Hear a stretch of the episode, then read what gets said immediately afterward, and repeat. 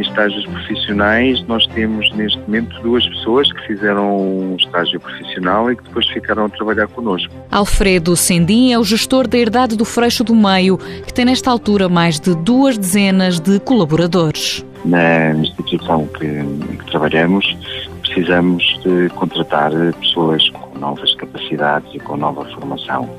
E por isso pessoas novas. E isso levamos a procurar diferentes vias, apoios para poder fazer. O Instituto do Emprego e Formação Profissional foi a solução. Procurávamos pessoas com alguma com capacidade técnica, com formação superior na área da produção animal, por exemplo, ou na área da segurança alimentar. Eh, foi a primeira vez que contratámos estagiários e a experiência foi muito positiva, sim. Alfredo Sendim sublinha que as empresas enfrentam atualmente um conjunto de dificuldades quer económicas, quer burocráticas. Medidas como o estágio-emprego ajudam e muito. Há todo um, todos os problemas, nomeadamente com os custos da, da segurança social.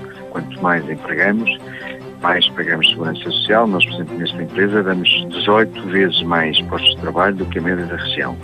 Mas não temos qualquer benefício por isso. Portanto, qualquer benefício como este, que é um, é um exemplo positivo, fundamental, porque noutras circunstâncias não seria possível nós eh, reatualizarmos, renovarmos.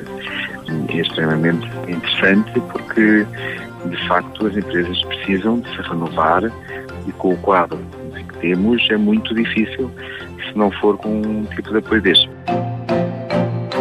Mãos à obra. Com o apoio da União Europeia, Fundo Social Europeu, Programa Operacional Assistência Técnica.